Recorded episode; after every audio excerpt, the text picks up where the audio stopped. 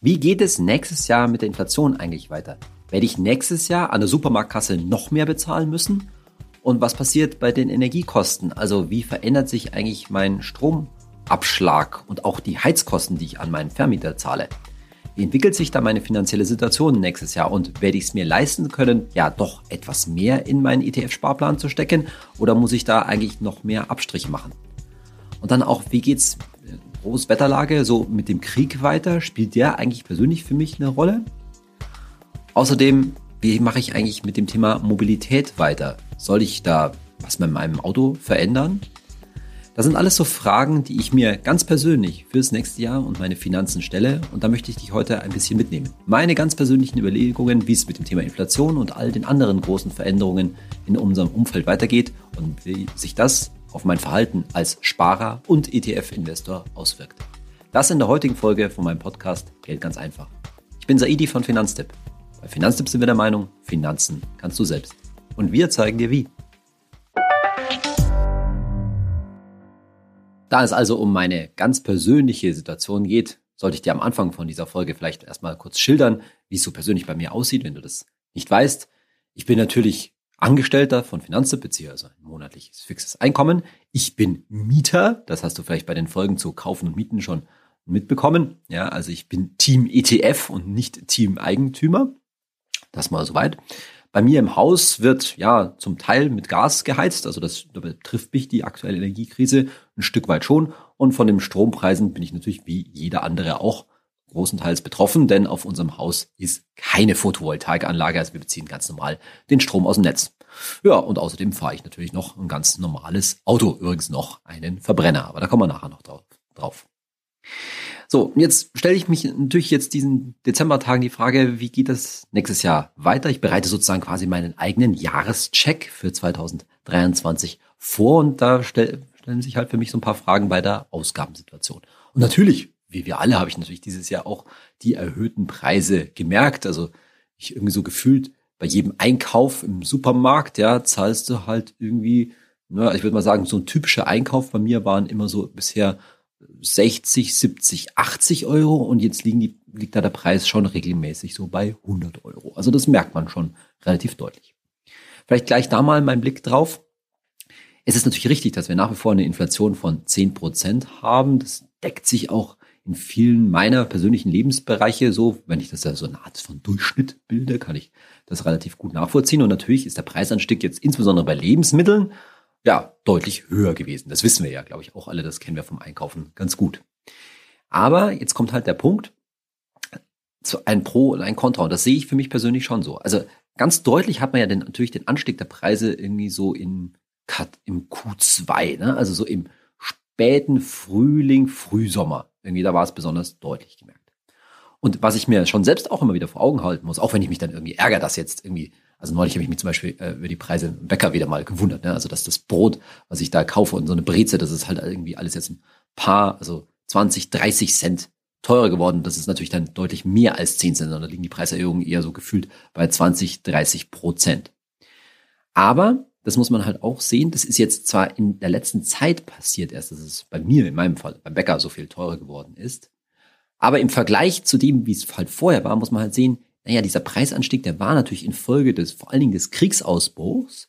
Und wenn wir jetzt darüber reden, dass, ja, zum Beispiel, also so eine generelle Inflationsrate eben auf dem berühmten Warenkorb vom Statistischen Bundesamt, dass die 10 Prozent beträgt, naja, das sind halt 10 Prozent immer zum Vorjahresmonat. Also da macht es für mich schon irgendwie Sinn, dass wir jetzt im November, Dezember eben durchschnittlich zehn Prozent mehr noch bezahlen als im November, Dezember 2021. Und das halte ich mir selbst schon vor Augen, weil meine Erwartung ist schon jetzt fürs nächste Jahr, dass das vor allen Dingen so dann im zweiten Quartal 2023 nicht mehr so stark spürbar ist, auch für mich selber, dass es da ein bisschen konstanter bleibt. Das ist vielleicht ein bisschen ein Trugschluss, weil wir haben ja auch bei Finanztipp auch schon veröffentlicht, dass sehr viele Unternehmen, das war, ist ja durch die Medien gegangen, jetzt noch weitere Preiserhöhungen planen. Mit anderen Worten, dass teilweise die Inflation, ja, noch nicht so richtig bei uns angekommen ist. Das sind also diese beiden Wagen, die, diese beiden Kräfte, die sich so ein bisschen die Waage halten.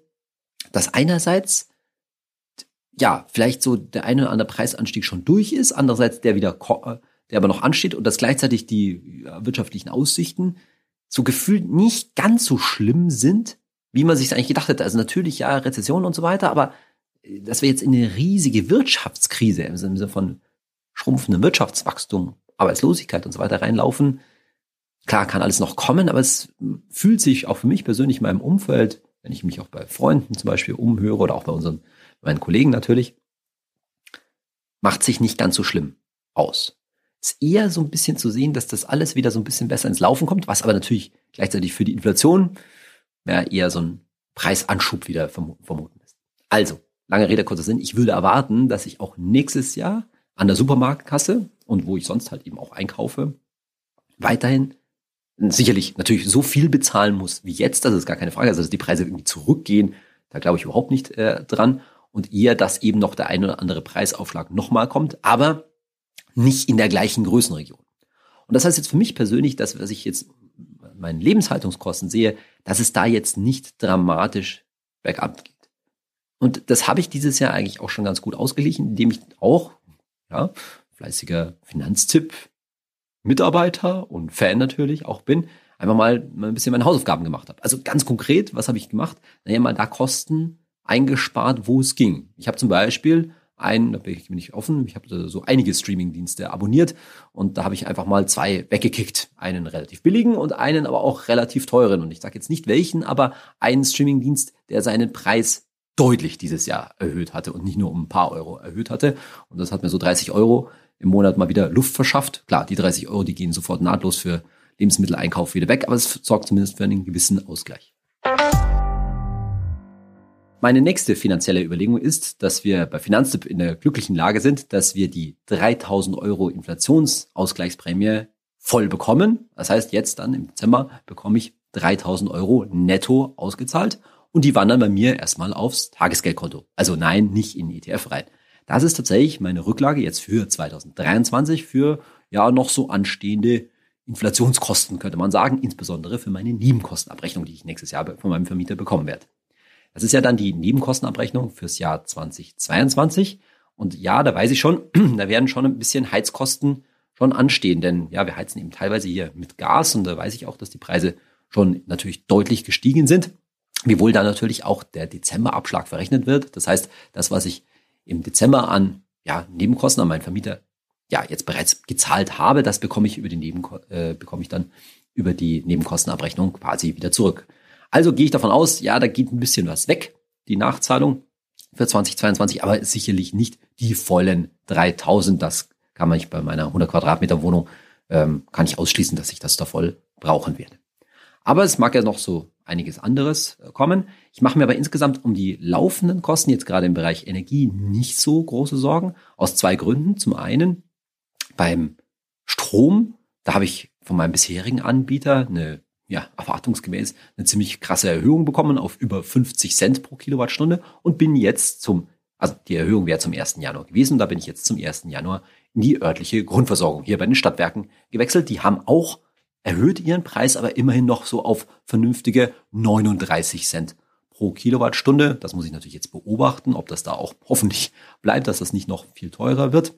Aber das ist dann schon erträglich. Ich habe mir das mal ausgerechnet. Das wird im Monat so, weil ich ja bisher eben deutlich weniger gezahlt. Ich habe bisher, bisher unter 30 Cent pro Kilowattstunde gezahlt. Das heißt, es wird bei mir wahrscheinlich so auf Größenordnung 30 Euro mehr Abschlag pro Monat rauslaufen. Von der Strompreisbremse, die jetzt dann kommt, profitiere ich dann erstmal nicht, denn da hat der Staat ja einen Preis von 40 Cent pro Kilowattstunde ja, angesetzt, die er für 80 Prozent des Verbrauchs zahlen wird. Und da ich mit meinen derzeit knapp guten 39 Cent dann sowieso drunter liege, bringt mir so gesehen die Strompreisbremse erstmal nichts, außer dass ich natürlich, wie alle, wir hoffentlich ja auch versuche, natürlich Strom, aber auch vor allen Dingen beim Heizen zu sparen. Da komme ich gleich nochmal drauf. Also, letztendlich läuft es wahrscheinlich darauf raus, dass ich pro Monat so irgendwas 25 Euro, ungefähr 30 Euro, dann mehr Abschlag zahlen muss. Das macht mir jetzt gar keine großen Sorgen. Aber das ist auch ein Teil, wofür ich dann diese Inflationsprämie letztendlich hernehmen werde, auch wenn sich das natürlich im ja, Gesamtbudget auf meinem Girokonto letztendlich verlieren wird.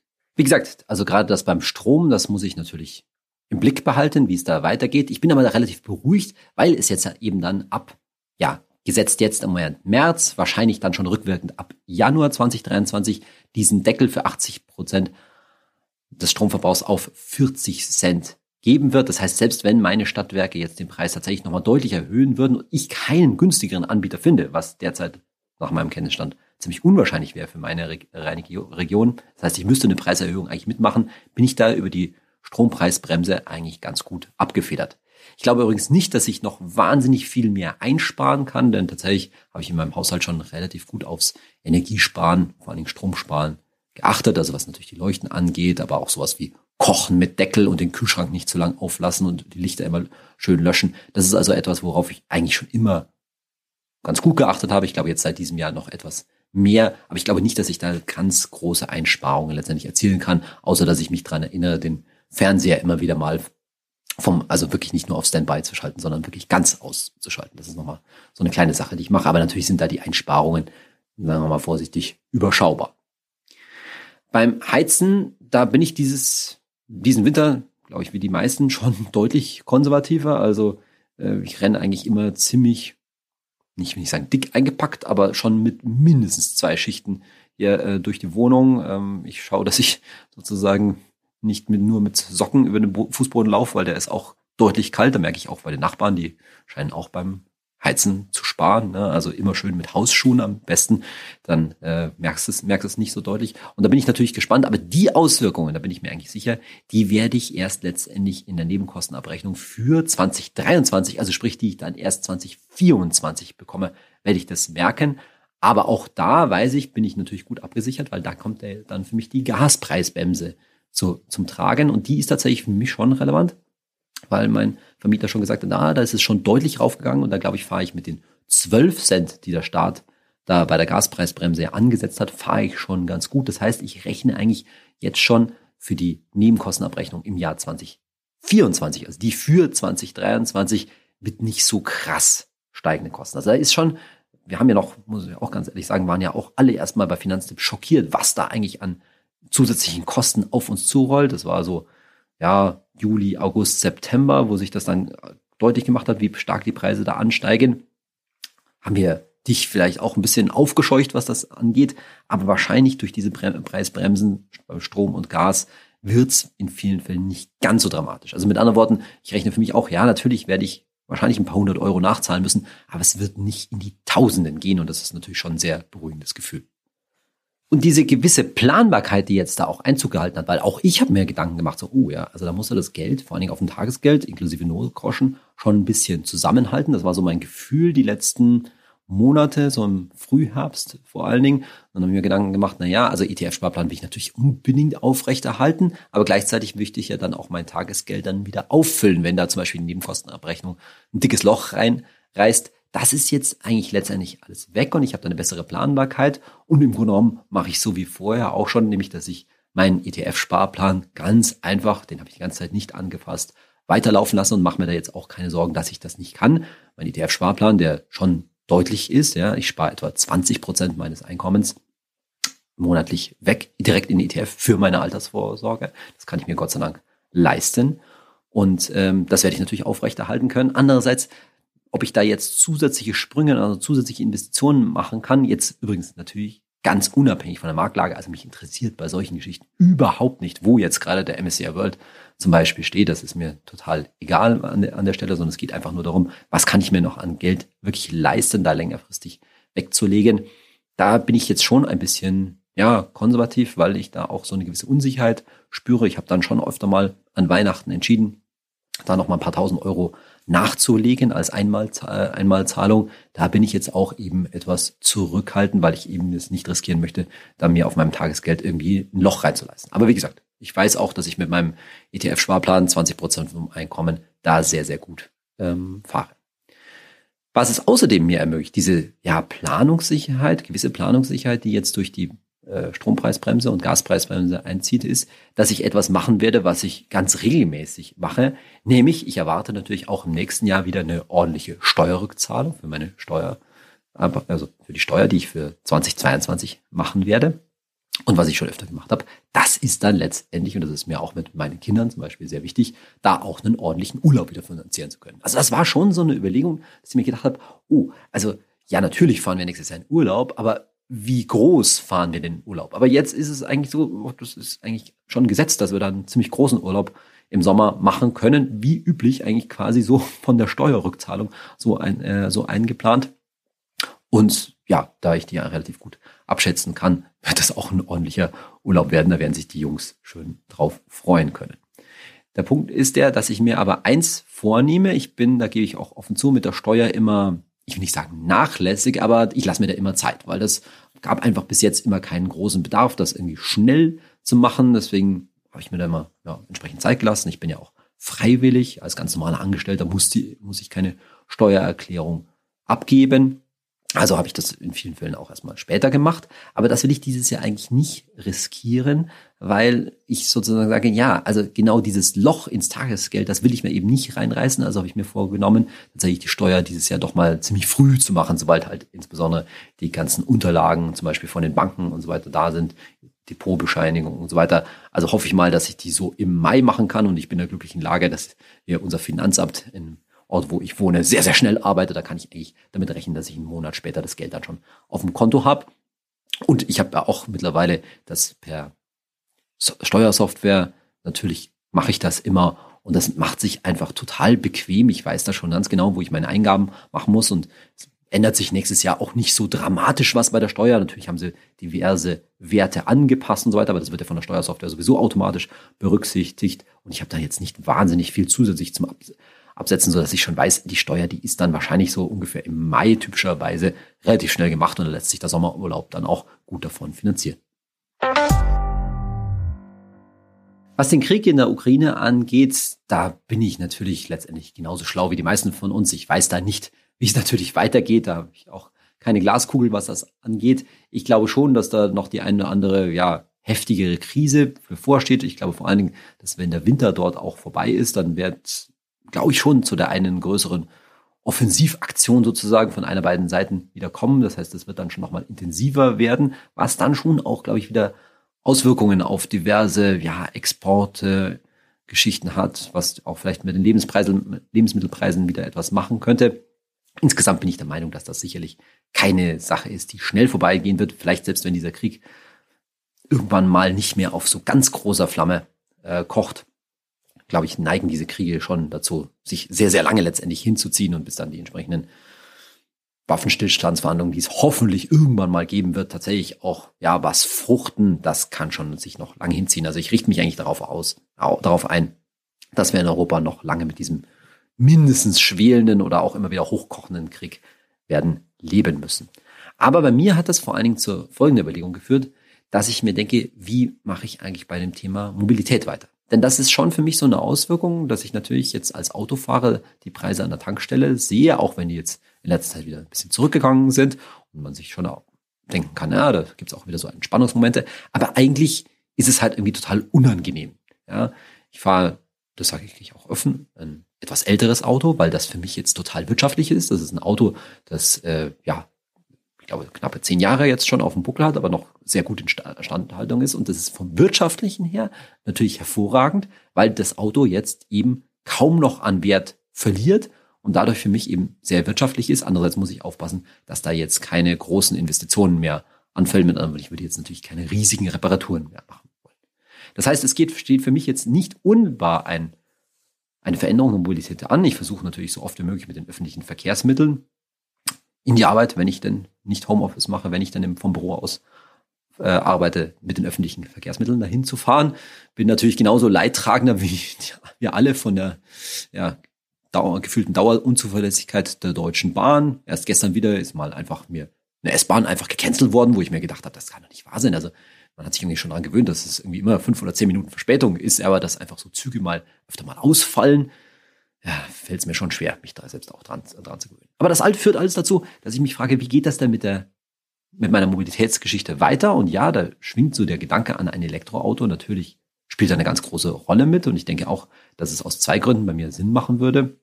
Eben, um mich zum einen, ja, gegen so steigende fossile Brennstoffpreise abzusichern. Das weiß man natürlich nicht, ob die wirklich noch weiter raufgehen, aber es würde mir auch wieder eine gewisse Sicherheit und Planbarkeit schaffen. Andererseits bist du natürlich auch von den Strompreisen abhängig und das ist auch das, der was diesem Plan bei mir entgegenstünde, dass ich nämlich keine Ladestelle vor, vor Ort habe. Das heißt, es wäre schön da jetzt, wenn auch auf unserem Mehrfamilien-Mietshaus hier eine Photovoltaikanlage mit einer eigenen Ladestation, mit einer eigenen Wallbox gäbe, aber gibt's nicht. Das ist auch etwas, was ich tatsächlich mal mit meinem Vermieter besprechen möchte. Und das wäre eigentlich schön, wenn wir da hier eine Initiative vor Ort hinkriegen, hinkriegen könnten. Und das ist, glaube ich, für mich so ein bisschen der Knackpunkt, dass ich dann auch mit so einem Elektroauto gut kurze Strecken, die man halt dann doch auch ja als Familienvater öfter mal bewältigt, wenn man die Kinder irgendwo mal irgendwo hin kutschiert oder eben auch mal einen größeren Einkauf dann letztendlich doch einen fahrbaren Untersatz dafür braucht und es nicht eben nicht mit dem Fahrrad machen kann. Da wären eigentlich gerade für so Kurzstreckeneinsätze wären Elektroauto schon in vielen Fällen schon Sinn. Und insgesamt würde ich wahrscheinlich auch insgesamt genug Kilometer fahren, dass sich die Geschichte letztendlich dann lohnen würde. Das muss ich mir alles nochmal genau durchrechnen. Es spielt im Moment, wie gesagt, keine so ganz große Rolle, aber es würde eh im Moment an den konkreten Lade- oder fehlenden Lademöglichkeiten bei mir scheitern. Aber vielleicht kann man das eben auch durch eine lokale Initiative, die ich mir durchaus vorstellen könnte, da ein paar Leute zusammen sammeln und eben auch das Gespräch mit meinem Vermieter zu suchen. Vielleicht kann ich das für mich dann auch gut lösen. In meinem persönlichen finanziellen Ausblick gibt es da aber noch so eine gewisse Unbekannte, die mir jetzt nicht schwer im Magen liegt, aber die mir schon zu denken gibt. Und das ist tatsächlich, hat natürlich ganz viel mit meinem Vermieter zu tun und das ist tatsächlich das Thema Miete. Ich bin in der glücklichen Lage, dass meine Miete schon seit Jahren konstant ist, also dass es da nie eine Erhöhung gibt. Aber ich gucke da natürlich, ja, weil ich halt für, Finanzen bearbeite, so ein bisschen vom Gesamtmarkt her drauf. Und du weißt ja wahrscheinlich, dass im Moment so an so einer Kippe stehen, dass vieles darauf hindeutet, dass die Immobilienpreise demnächst mal sinken könnten, dass natürlich die Zinsen für Finanzierung sehr stark angestiegen sind, dass auch sowas so neue Bautätigkeit angeht, dass das alles sehr stark nachgelassen hat aufgrund dieser ja, ungewissen Lage, könnte man sagen, und aufgrund der letztendlich auch gestiegenen Kosten, sowohl der gestiegenen Baukosten als eben auch der gestiegenen Zinsen. Und all das führt, das sieht man auch teilweise, und das denke ich mir auch ganz klar, dazu, dass ja mehr Leute vom Kaufen, Schrägstrich bauen, ablassen und wieder eher mieten und auch umziehen. Das heißt, es ist eher so ein wieder gefragter Mietmarkt und das Angebot an Wohnraum hat jetzt einfach aus meiner Sicht nicht ausreichend zugenommen. Gerade auch hier in meiner Gegend, hier in der Münchner Gegend, sicherlich überhaupt nicht. So, und diese ganze Gemengelage könnte dazu führen, dass wir in die Situation kommen, dass die Mieten vergleichsweise wieder steigen bzw. stärker steigen könnten. Einfach aus dem Grund, dass zum einen ja alle möglichen Immobilienbesitzer, Vermieter höhere Zinsen bezahlen müssen. Klar, wenn die langlaufende Verträge abgeschlossen haben, also Zinsbindungen von 10, 15, 20 Jahren und, und mehr, die jetzt noch laufen, dann haben die auch keine gestiegenen Kosten. Aber es wird halt ein paar geben, die werden jetzt gerade neue Finanzierung irgendwie machen müssen und natürlich jetzt deutlich höhere Zinsen zahlen müssen. Und das werden sie wahrscheinlich als unter anderem in Form von steigenden Mieten an ihre Mieter und Mieterinnen weitergeben müssen. Und zum anderen eben glaube ich, dass es schon eine gewisse höhere Nachfrage nach Miet Raum nach Mietwohnungen insbesondere und natürlich auch Mietshäusern geben wird, weil eben nicht mehr so viele Leute in der Lage sind, jetzt die entsprechenden Raten zu stemmen und deshalb äh, vom Kaufen eben ablassen werden. Und das ist so eine Gemengelage, wo ich mich dann frage, naja, wird das nicht auch bei mir hier in der Gegend zu steigenden Mieten führen? Ob das jetzt direkt bei meinem Vermieter der Fall ist, das weiß ich nicht. Ich kenne seine Finanzierungsstruktur natürlich nicht. Aber das ist schon so eine Frage, ob das nicht auf mich zukommt. Das ist auch jetzt nichts, was ich nicht hoffentlich stemmen könnte. Müsste mal gucken, wie das sich so auswirkt. Und ich glaube nicht, dass ich deswegen irgendwas mit meinem ETF-Sparplan äh, machen muss. Aber es ist zumindest eine Situation, auf die ich mich geistig so ein wenig einstelle, dass das bei dem relativ günstigen Mietpreis, den ich derzeit bezahle, vielleicht nicht auf die Dauer bleiben wird. In unserer Rubrik Hey Saidi heute eine Frage von sam.c auf Instagram und an, er fragt im Anschluss an unsere letzte Folge zum Thema Kartenchaos in Deutschland. Er fragt, warum rüsten so viele Banken von Kredit auf Debitkarten um? Ich habe dazu schon mal in einer Folge was erwähnt, aber es ist im Grunde genommen so, dass es bei dieser ganzen Payment-Geschichte in Deutschland, ja, ich will sagen, nahezu einen regelrechten Krieg, könnte man fast schon sagen, auch wenn er sehr ähm, im Verborgenen geführt wird, gibt darum, was letztendlich das dominierende Payment-System in Deutschland ist. Und es zeigt sich halt, dass sowohl insbesondere Mastercard als auch Visa, also die beiden großen Kreditkartenkonzerne, einen ziemlichen Druck auf die Banken ausüben, dass sie eben ihre Debitkarten dort durchsetzen wollen. Das hat natürlich verschiedene Vorteile, sowohl für die Banken als auch für die beiden Kreditkartenkonzerne. Bei Debitkarten gehen sie halt kein Risiko beim Kunden letztendlich ein und die Kreditkartenkonzerne übernehmen da natürlich trotzdem durch die Nutzung ihres Systems verlangen sie schlichtweg einfach Gebühren. Am Ende ist es vor allem ein Druck auf das Girocard-System, dass man halt, dem man so für Stück für Stück versucht, das Wasser abzugraben. Das war auch der Grund, warum A Mastercard konkret gesagt hatte, dass sie das Maestro-System und Visa eben auch angekündigt hat, das VPay-System einzustellen. Maestro bzw. VPay, das waren eben diese zusätzlichen Zeichen, die auf einer Girocard angebracht waren, das sogenannte Co-Badging. Und das soll jetzt eigentlich auslösen, aus, auslaufen. Wobei jetzt ausgerechnet heute, zum Zeitpunkt, wo ich diesen Podcast aufnehme, die Nachricht kam, dass Mastercard hatte eigentlich angekündigt, das Maestro-System zum 1. Juli 2023 schon einzustellen und das, das, diesen dieses Datum scheinen sie jetzt also aufzuweichen. Sie scheinen vielen deutschen Banken, so hat es Finanzszene berichtet, ähm, zu erlauben, da später umzusteigen. Es handelt sich also letztlich um einen Aufschub, dass das Maestro-System ausläuft. Aber das ist ganz klar in Richtung dessen geht, dass sowohl Mastercard als auch Visa ihre Debitkarten ja, letztendlich positionieren wollen. Und das geht nicht so sehr zulasten von Kreditkarten. Das muss man sich auch klar sagen. Natürlich wollen die weiterhin auch Kreditkarten, also echte Kreditkarten im Markt platzieren, weil sie letztendlich über die Zinsen, die sie dort immer wieder auf die ausstehenden, ja, die ausstehenden Beträge verlangen können, verdienen sie natürlich Geld. Es geht eigentlich mehr darum, ja, wie gesagt, der Girocard an den, an den Kragen zu gehen und denen man dann eben dieses Co-Badging irgendwann mal nicht mehr anbietet, verliert so eine Girocard letztendlich natürlich an Wert. Und ich habe auch noch eine andere Frage aus der Community gebracht. Kannst du man sich denn vorstellen, dass es irgendwann mal so ein doch einheitliches Zahlungssystem in Deutschland gibt?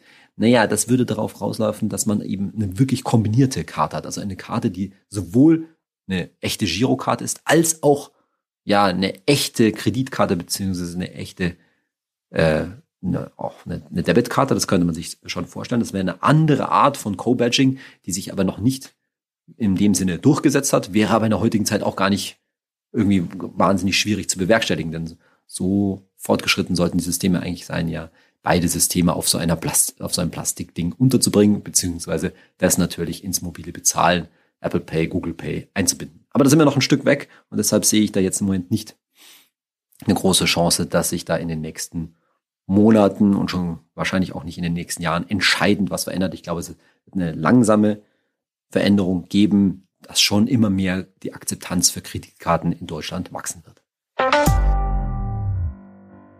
Du hast also in der heutigen Folge mal so meine ganz persönlichen Überlegungen, wie ich so finanziell auf das nächste Jahr schaue, mitbekommen, wie ich damit letztendlich auch meinen kleinen Finanzcheck zwischen den Jahren vorbereite. Und am Ende muss ich schon sagen, wie das auch öfter mal ist, wir können uns schon auf verschiedene darauf verlassen, dass wenn ein Problem hinreichend groß genug ist, wie das jetzt eben beim Strom und beim Gas ist, dann wird es in vielen Fällen ja letztendlich gemeinschaftliche Lösungen und damit auch staatliche Lösungen geben. Damit will ich nicht sagen, dass das die, die Kosten nicht gestiegen sind das Problem komplett weg ist. Aber es macht halt einen großen Unterschied. Ich mache es mal etwas plakativ. Ob ich jetzt 1000 Euro Nachzahlung bei meiner Nebenkostenabrechnung habe oder 2 oder 3000 Euro. Das macht dann doch für jeden von uns, glaube ich, schon einen großen Unterschied. Und ich glaube, dass wir damit jetzt auch ein Stück weitergekommen sind. Ich hoffe, du schaust ähnlich, halbwegs entspannt ins nächste Jahr und auch bitte nicht auf irgendwie große Börsenentwicklungen in der einen oder anderen Richtung hoffen, sondern hoffentlich bist du auch in der, in der Lage, da konstant als ETF-Investor dabei zu bleiben, obwohl sich an der, sage ich mal, an den Kosten, an den Einnahmen und vor allen Dingen an den Ausgaben auf deinem Girokonto so einiges tut, ist es halt wichtig auf dem Depot, dass da eine ruhige Hand dabei bleibt. In diesem Sinne hoffe ich, du bist bei der nächsten Podcast-Folge auch wieder mit dabei. Bis dahin, dein Saidi.